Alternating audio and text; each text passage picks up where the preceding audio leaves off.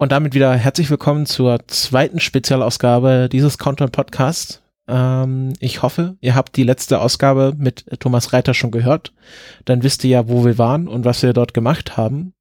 Und nach dem Start von Sentinel 2B haben wir dann noch die Mission Managerin Bianca Hirsch interviewt. Das war dann schon ernsthaft spät. Wie ihr hört, es ist früh um fünf. Die Stimmen gingen zur Neige, aber irgendwie haben wir dieses Interview hinter uns gebracht und äh, wir waren alle glücklich, keine Sorge, auch wenn die Stimmen schon etwas heiser waren. Ja, und äh, die ESA-Leute sind ja auch immer sehr angenehm Interviewpartner. Äh, genau. Und äh, wir wünschen euch jetzt viel Spaß bei dem Interview mit der Sentinel 2 Mission Managerin Bianca Hirsch. Ja, was hat mir gesagt? Wer sind Sie? Was machen Sie? Wie dachte, sind Sie dazu gekommen? Ich dachte, wir wären beim Du. Das war die. Ah ja, stimmt. Genau, also, ah, wer, wer bist du, was machst du und wie bist du dazu gekommen? Ja, also mein Name ist Bianca Hörsch, ich arbeite für die ESA und ich bin die Mission Managerin für Sentinel 2. Was das heißt, ich bin zuständig für ähm, das Sentinel-2-Projekt in dem Moment, wo die Satelliten aus der Commissioning-Phase rauskommen. Das heißt, mit meinem Team zusammen bin ich schon für den Betrieb von Sentinel-2A zuständig. Und wenn jetzt der Sentinel-2B in drei Monaten aus der Commissioning-Phase kommt, dann kommt der sozusagen auch in meine Verantwortung. Das heißt, das ist das komplette Spektrum vom, äh, ja, zusammen mit den Kollegen hier in Darmstadt, den Satellit im Orbit halten, wo er eben sein soll, zu vermeiden, dass er in irgendwelche Space-Debris hineinfliegt, äh, mit den Kollegen in Esrin zusammen die Missionsplanung zu machen, das Bodensegment, äh, die Datenaufnahme an den Stationen, die Daten prozessieren, archivieren und natürlich verteilen. Und das ist auch das äh, Interface zu den Nutzern natürlich, weil das sind natürlich unsere Kunden. Ja, mit denen habe ich teilweise auch schon gesprochen hier. Was sagen die? Ähm, sie sind etwas unzufrieden tatsächlich oh. mit oh. den, mit den äh, irgendwo ist da ein Interface, das, das nicht offen ist, das letztens eine Blackbox für die ist. Und wenn da irgendetwas schief läuft, dann haben die ein Problem ein Problem mit der datenzeitlichen Verfügbarkeit? Äh, ich, ich hab's, äh, es war etwas zu spät, ich bin nicht mehr ganz durchgedrungen, aber die haben dort halt ein Problem, wenn irgendwo in dieser Blackbox der, der, der Software irgendetwas schief läuft, dann ist es sehr schwer von außen zu beurteilen, was ist jetzt gerade schiefgelaufen. Ähm, was wir normalerweise machen, ähm, ist, wir geben in dem Moment, wo Daten später als 24 Stunden nach Sensing Time rauskommen, geben wir eigentlich Nachrichten raus, wenn was sein kann. Das, das passiert schon mal. Das ist uns in den letzten Monaten ab und zu passiert, dass der Datenzugang ein bisschen verspätet kam. Das heißt, sag mal, Daten, die am mhm. Samstag aufgenommen wurden, kamen dann zum Teil erst am Montag oder am Dienstag auf den Online-Server. Das äh, ist ein Effekt dessen, dass wir extrem viele Nutzer auf extrem vielen Daten haben und die gleichzeitig auf die Daten zugreifen. Ja. Da haben wir dran gearbeitet gearbeitet. Das sollte jetzt eigentlich weniger werden. Aber ich habe nicht mit allzu vielen gesprochen jetzt hier. Ich habe also so ich denke, der Datenzugang an sich ist offen, ist frei. Ähm, wir mhm. handeln hier extrem hohe Datenmengen, muss man sagen. Ja. Und das Ganze geht natürlich in einem System mit Sentinel 1, Sentinel ja. 2, Sentinel 3. Ähm, Sentinel 2B soll ein Gigabyte am äh, ein Terabyte am Tag an Daten. Ja, sogar ein bisschen mehr, fast zwei. Ne? sind also global 1,7 ja, jeden Tag eine Festplatte voll? Genau, das ist, das ist viel. Mm, also Sentinel sind Erdbeobachtungssatelliten. In welcher, in welcher Auflösung beobachten denn die die Erde? Also Sentinel 2 hat, eine, hat verschiedene Auflösungen. Die beste ist 10 Meter. Das heißt, wir haben 13 verschiedene spektrale Bänder. Vier davon im sichtbaren Bereich lösen 10 Meter auf. Dann haben wir äh, sechs im, im, mittleren und nahen Infrarot, die sind bei 20 Meter Auflösung. Und dann haben wir noch drei mit 60 Meter Auflösung, die sind zur atmosphärischen Korrektur gedacht. Also dann immer 60 Meter pro Pixel. Pro Pixel, genau. Und äh, gut, dann das im Vergleich Sentinel 1 hat ja ähnlich gute Auflösungen auch mit 10 Meter Sentinel 3, dann hat etwas weniger Auflösung, 300 Meter oder einen Kilometer, aber dafür eben eine, eine größere, größere Abdeckbreite. Jo, wie ist der Start eigentlich verlaufen? Aufregend. Aufregend. Aufregend, wie natürlich jeder Start. Ähm, ja, es war alles, es lief alles sehr glatt, es lief alles sehr nominell. Also eigentlich Bilderbuchstart von Beginn bis zum Ende. Ähm, wir hatten jetzt am Ende die, ähm, das Deployment des, der, der Solarpanels war ein bisschen später, also die Nachricht, dass es geklappt hat, kam ein bisschen später, als wir gedacht das haben. Das haben wir gemerkt. Das ist die, die Reden der, der diversen Ehrengäste zogen sich doch etwas sehr in die Länge. Ja, genau. Und dann am Ende kam dann die Nachricht, hat geklappt, war wunderbar. Und ja, also dass der Launch insgesamt gut verlaufen ist. Und jetzt sind wir im Leop. Jetzt haben wir drei Tage rund um die Uhr Betrieb hier im MCR in Darmstadt. Hm. LEOP, das heißt? Launch und Early Orbit Phase. Das ist eben die Phase, wo wir den Satellit und seine, seine Komponenten in Betrieb nehmen, mit und mit. Und äh, werden die Star Tracker eingeschaltet und so weiter machen wir auch. Da schauen wir an, in welchem Orbit ist der Satellit gelandet. Ähm, das machen wir jetzt in jeder der LEOP-Shiften, wird also angeschaut, in welchem Orbit sind wir, sodass wir am Ende von diesen drei Tagen wissen, präzise, wo ist der Satellit ähm, denn der ist ja nicht in seinem, sein, seiner Endposition des Orbits gelandet. Der wird jetzt über die nächsten zwei bis drei Wochen in die Endposition einerseits driften und andererseits manövriert. Ja. Ähm, vielleicht können Sie ein bisschen was über die Sensorausstattung sagen. Also Sie haben gesagt, es gibt verschiedene Spektralbereiche. Ähm, was ist zum Beispiel der Vorteil, wenn man die Erde mit Infrarot, im Infrarotbereich ab, absucht? Ähm, der Sentinel-2 ist ja speziell dafür gebaut äh, und, und, und dafür da, dass er eben Landoberflächen anschaut und Küstenbereiche. Landoberflächen mit einem Fokus auf äh, Vegetation, auf, ja, auf das, was auf der Erde wächst. Und in dem Bereich Landwirtschaft, also speziell sagen wir Vegetation, gesunde Vegetation hat ein ähm, Reflexionsspektrum. Sonnenlicht trifft auf die Erde und wenn da gesunde Vegetation steht äh, mit viel Chlorophyll, hat die äh, eine hohe, höhere Reflexion im grünen Bereich. Deshalb sehen wir es mit dem Auge grün, eine niedrigere im, im, im Rot und dann eben steigt das zum nahen Infrarot hin an. Das habe ich im Physikunterricht, äh, also nicht im Unterricht, im Studium dann gelernt. Da wurde es mir da, da wurde dann gesagt, warum sind die Pflanzen grün? weil sie mit dem grünen Licht nichts anfangen können. Ja, genau. Nur mit dem blauen und dem roten. Ja, genau, mit dem blauen und dem roten. Und dann eben haben sie im, im nahen Infrarot eben geht die Reflexion auch wieder hoch, ähnlich wie im grünen Bereich. Okay. Ähm, und das, das sehen wir halt mit den Spektralbändern. Und dann ist das in Abhängigkeit auch vom, ich sag mal, der Gesundheitsstatus von von irgendwelcher Vegetation von Pflanzen, wenn da, wenn die unter Wasserstress kommen oder so, dann, dann reflektieren die mehr, als wenn sie eben gesund sind, genügend Wasser haben. Das heißt, wir sehen am Satellit die Veränderung von diesem Signal. Und deshalb sind wir in der Lage zu sagen, okay, wenn wir uns landwirtschaftliche Flächen anschauen und eine Ernteprognose machen wollen, sehen wir, wenn großflächig die Vegetation unter Stress kommt. Das sehen wir am Satellit. Also es geht ja nicht nur darum, äh, also es wird jetzt ja jetzt viel über Erntevorhersage geredet genau. im Bezug mit Sentinel 2B. Ähm, es geht ja, wie ich das verstanden habe, nicht nur darum zu sehen, okay, wie groß ist das Feld und wie, wie sehr strahlt es, sondern man kann auch sagen, wie gesund sind die Pflanzen. Genau, wir können, also wir können erstens sehr genau, weil Sentinel-2 hat eine hohe geometrische Präzision. Wir sind äh, bei circa acht Metern geometrischer Präzision, ohne die Daten äh, noch nachprozessiert zu haben.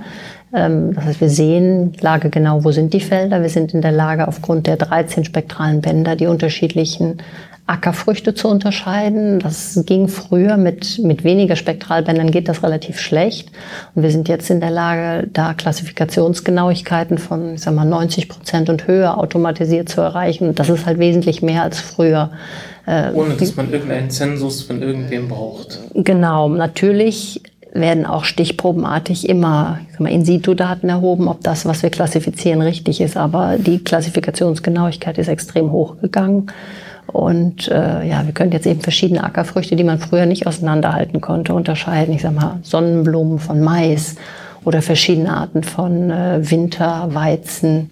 Wir können zum Beispiel sehen, wie intensiv oder extensiv wird Grünland genutzt, wie oft wird das geschnitten und das ist natürlich extrem praktisch, wenn es um Subventionszahlungen in der Landwirtschaft geht, dass man wirklich jetzt mit Sentinel-2 flächengetreu schauen kann, sind diese ja, Subventionszahlungen zurechtgezahlt worden. Sicherlich auch um Marktprognosen und so weiter. Genau, sowas. Ja. Also da ist eine, eine ziemliche Breite an Anwendung. Und die Daten kann ja jeder nutzen. Richtig, genau. Ähm, Gibt es da irgendwie also eine Beschränkung, wenn jetzt irgendwie ein wirklicher Großanwender diese Daten kostenlos nutzen will, müsste der dann zahlen oder ist es wirklich für alle kostenlos verfügbar? Es ist für alle kostenlos verfügbar. Die Daten stehen alle online und jeder kann die Daten runterladen, entweder mit einer grafischen Benutzeroberfläche oder, oder einem API-Server, dass man jedem, dass man sich ein Skript schreibt und zieht Daten, die man speziell haben will, automatisiert das war, runter. Das war von Anfang an im Sentinel-Programm so vorgesehen. Das war, äh, das war lange in der Diskussion, aber es war weit vor dem Start des ersten Sentinels ist das entschieden worden, dass die Daten eben frei verfügbar sein sollen. Und man sieht halt heute wirklich, der Mehrwert, den das generiert, der ist äh, weit über dem, was man über den Verkauf von Daten hätte reinholen können. Jo.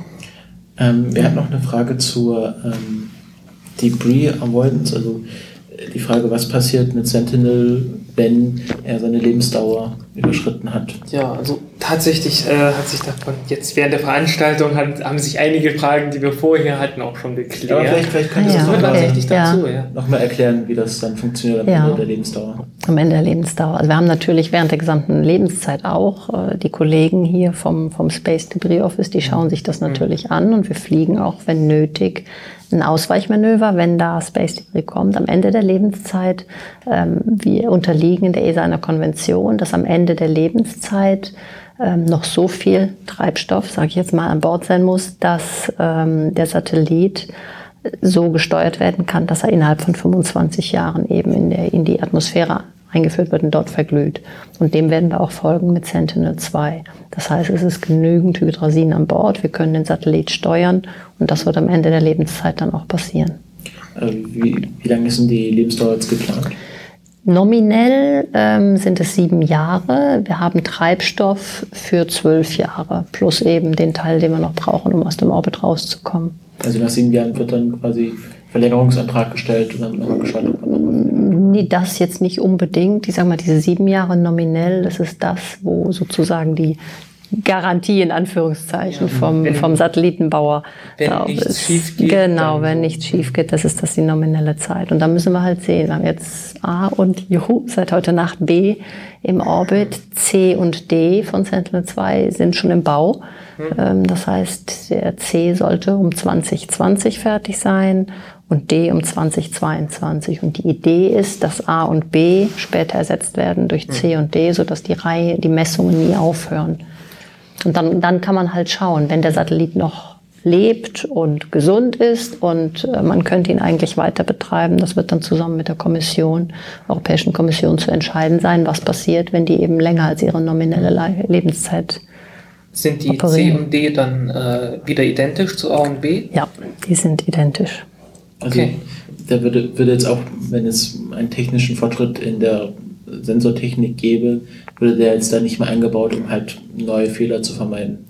Also es, es gibt kleinere Änderungen, Verbesserungen, die in C und D eingegangen sind, aber ich würde mal sagen, nach 90, 99 Prozent ist das sind die baugleich, äh, weil sie eben jetzt schon der Vertrag ist vor anderthalb Jahren schon unterschrieben worden. Das heißt, die sind im Bau und wenn man den Vertrag rausgibt zum Satellitenbau, müssen natürlich die Spezifikationen eingefroren sein so dass das eben dann so ist. Dann geht es natürlich weiter in Copernicus. In der Diskussion ist äh, Sentinel Expansion, Next Generation. Das geht, das soll ja über viele Jahre weitergehen und da wird dann natürlich neue Technologie einfließen. Da sprechen wir aber dann über Launches, die nach 2027 kommen, also in die 2030er Jahre. Ja. Wenn zumindest ich dann in Rente bin. Ja. Ähm, du hattest noch die Frage mit, ähm, warum nicht ähm, kleinere, mehrere kleine Satelliten? Ach ja, genau. Ähm, das, das hängt auch damit zusammen. Ähm, ich habe mir keine echte Vorstellung davon gemacht und auch noch nicht machen können, wie groß die, äh, wie groß die Sensoren tatsächlich sind.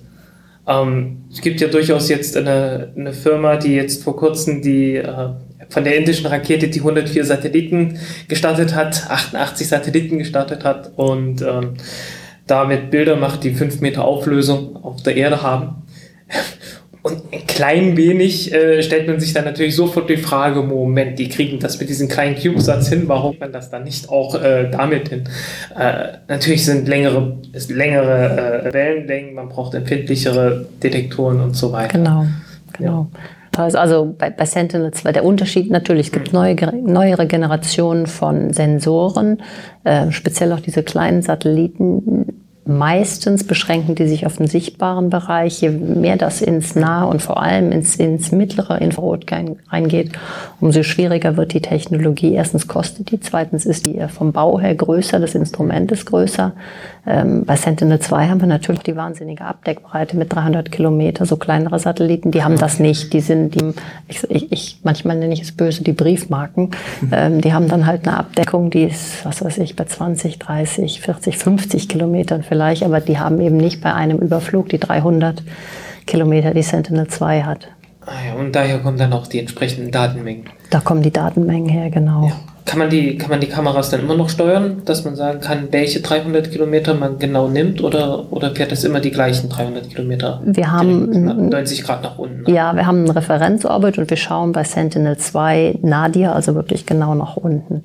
Theoretisch kann der Satellit gedreht werden, aber das würde extrem lange dauern, mhm. ähm, so dass wir in der Zeit, wo wir den drehen, keine Aufnahmen machen. Insofern operieren wir den wirklich nur, dass wir gerade nach unten schauen und der ist systematisch an. Sobald wir über Land fliegen, ähm, ist er an, also auf der auf der sonnenbeschienenen Seite natürlich nachts nicht, ähm, so dass der systematisch eben Daten aufnimmt und daher eben auch die Riesendatenmengen. Mhm. Also auf Land äh, über über Wasser nimmt er dann nichts auf? Wir haben Land plus 20 Kilometer Küstenstreifen. Plus wir nehmen Inseln auf, die größer als 100 Quadratkilometer sind. Und typischerweise, ich sag mal, wenn wir über die Ostsee fliegen oder über die Nordsee fliegen oder über das Mittelmeer, das lohnt sich nicht. Das schaffen wir gar nicht, das Instrument auszuschalten und wieder ein. Das heißt, über geschlossenen Meeresgebieten so wie diesen bleibt er einfach eingeschaltet. Aber da können keine brauchbaren Daten rausgezogen werden, wenn man das quasi über über Gewässern macht, dass man irgendwie Fischwärme erkennen könnte oder sowas. Dafür wird die 10 Meter Auflösung nicht reichen. Der Satellit war eben ausgelegt als ein, ein Landmonitoring-Satellit und demzufolge nehmen wir über dem offenen Ozean nicht auf. Aber bei Bedarf kann man dann ja jederzeit auch sagen, okay, hier war auf der kleinen Insel ist irgendwie ein, ein Sturm gewesen und wir müssen jetzt gucken, ob da überhaupt noch was wächst, wie groß sind die Schäden, dann genau. kann man jederzeit immer noch das wieder einschalten. Genau, sowas, sowas machen wir dann, wenn auch, oder wenn irgendwie, ich sag mal, eine Überflutung oder irgendwas ist dass man sie sieht, auf so kleineren Inseln war was oder ein spezielles Gebiet, wo es eben von Interesse ist. Was wir gemacht haben jetzt mit Sentinel 2A, ursprünglich hatten wir nicht vor, die Antarktis abzudecken. Das war in den ursprünglichen Requirements der, der Mission nicht drin. Mhm. Ähm, da hätten wir bei in der Südspitze von Südamerika aufgehört, aber einer der Copernicus Services, der Marine Copernicus Service, der hat eben dann angefragt, dass auch Sentinel 2 das Monitoring der Eisberge in der Antarktis unterstützen soll. So haben wir angefangen. Und dann kamen jede Menge Anfragen nach. Naja, wenn ihr, wenn ihr technisch könnt, dann nehmt doch bitte die Antarktis auf. Und das haben wir dann mit der Kommission vereinbart und haben jetzt über den südlichen Südenhemisphärenwinter auch die Antarktis aufgenommen. Ja, da fällt mir gerade eine Frage ein, äh, wo ich nicht dazu gekommen bin, den, die mal zu stellen, jemanden, der sich, der dafür verantwortlich ist. Äh, es gibt so eine kleine Sendestation auf den Kergel, äh, eine Inselgruppe, die ich einfach nur mag, weil sie halt einfach, wenn sie kein Schwein kennt, mitten, mitten im, im Ozean ist. Äh, Teil, Teil von Frankreich, ja. Ja, ja. Genau. Ähm, und ist da eine ständige Besatzung eigentlich da? Oh, das weiß ich jetzt nicht. Ich weiß, dass da eine Station ist. Äh, Envisa, zu Envisatz-Zeiten äh, wurden da Radardaten eben empfangen. Hm. Ähm, oh, das weiß ich jetzt nicht, ob die Station permanent. Ich, ich gehe davon aus, ja. Okay. Das war aber bloß ich. Wir senden keine, also wir empfangen keine Sentinel-2-Daten auf, auf den Inseln. Also wir haben vier Empfangsstationen, die, aber Gellen gehört nicht dazu. Hm. Das, das fiel jetzt bloß die ganze Zeit ein, weil ich habe das, ich habe die Frage irgendwann im Kopf gehabt und dann nie jemanden stellen können. Ja. Ja. Ähm, hatten wir noch weiter? Ähm, Fragen gehabt? Ich glaube, wir sind soweit durch. Ja. Ich hätte noch eine ganz, äh, ganz praktische Frage. Ich habe mich ganz gefragt, warum ist Sentinel eigentlich äh, asymmetrisch? Also warum ist das Solarpanel nur auf einer Seite? Wissen Sie das zufällig? Müssen Sie jetzt einen Ingenieur fragen, der nee, im Bau involviert war. Das, das, das weiß ich jetzt nicht. Es ist ja irgendwie auch ungewöhnlich, dass Satelliten so asymmetrisch gebaut sind. Ja, aber das Solarpanel ist meistens nur zu einer Seite. Wenn die Radarantenne bei Sentinel 1, die ist symmetrisch zu beiden Seiten, aber das Solarpanel. Ja, gut, ja. Das, das ist halt frei drehbar, dass es eben genau in die Sonne gedreht werden kann. Aber es ja, gibt gut. ja auch Satelliten, die Solarpanel irgendwie drauf montiert haben oder ein ja. Je, je, nach, also das ist eine Frage wahrscheinlich, die beim Bau mhm. äh, beschlossen wurde. Aber die, die genauen Hintergründe, warum das jetzt auf der Seite ist, nicht auf der anderen, das, mhm. da muss ich passen. Ich glaube, eine Antwort von den Einstiegsfragen waren Sie uns schuldig geblieben. Wie sind Sie zu dem Beruf gekommen? Ah ja, wie bin ich dazu gekommen? Also ich habe ursprünglich äh, Geowissenschaften studiert und habe lang mit einer Spezialisierung auf Erdbeobachtung. Das heißt, ich war lang, lange Jahre auf der Nutzerseite. Ich habe viele Projekte gemacht ähm, im Zusammenhang eben auch mit optischen Satellitendaten, mit Vegetationsmonitoring, Biodiversität. Ähm, im DLR, im Deutschen Zentrum für Luft- und Raumfahrt, viele Jahre lang mhm. und habe mich dann, weil es mich einfach interessiert hat, so ein bisschen in den europäischen Raum zu gehen, habe mich dann bei der ESA beworben auf diese, auf, auf die erste Stelle, ich damals hatte. Und das ist dann ja letztendlich eine Managementposition gewesen, wo ich selber leider nicht mehr mit Daten gearbeitet habe, aber der Job war. Mein, heutiger äh, Job als Sentinel-2 Mission Manager ist recht nah an der Nutzergemeinde dran, sodass man immer noch die Interaktion hat und, und so mitbekommt, was passiert mit den Daten, was gibt es für Anwendungen. Das ist extrem spannend. Ja, und wie geht es dann weiter? Nach Sentinel? Oder ist man, ist man damit dann ausgelastet, wenn man, wenn man jetzt sagt, okay, ich, ich äh, betreue jetzt äh, Sentinel 2b oder ja, nein, das 2a, 2b, genau, nicht das Ganze. Also ich bin zuständig für Sentinel 2a und 2b. Ich habe noch andere Satelliten, unter anderem ProbaV. Da okay. bin ich auch Mission Manager. Das ist auch eine ESA-Mission, die sich mit Vegetation beschäftigt. Das da, damit ist man ganz gut ausgelastet. Ja, okay. Und also wenn die Sentinels diese Lebenszeit, über die wir eben gesprochen haben, wenn die die erreichen, dann äh, ja, denke ich, bin ich wirklich kurz vor meiner Rente und äh, schauen wir mal, wie es weitergeht. Es gibt immer spannende Möglichkeiten in der ESA. Jo. Okay, dann. Das klang nach einem guten Abschluss. Ja. Super. Danke, dass Sie sich noch äh, so früh am Morgen oder dass du dir noch so früh am Morgen die Zeit genommen hast. Gerne. Äh, ich glaube, jetzt können wir alle ins Bett gehen. Okay. Vielen alle, Dank. Alle, die nichts weiter zu tun haben. ja. Super. Ja.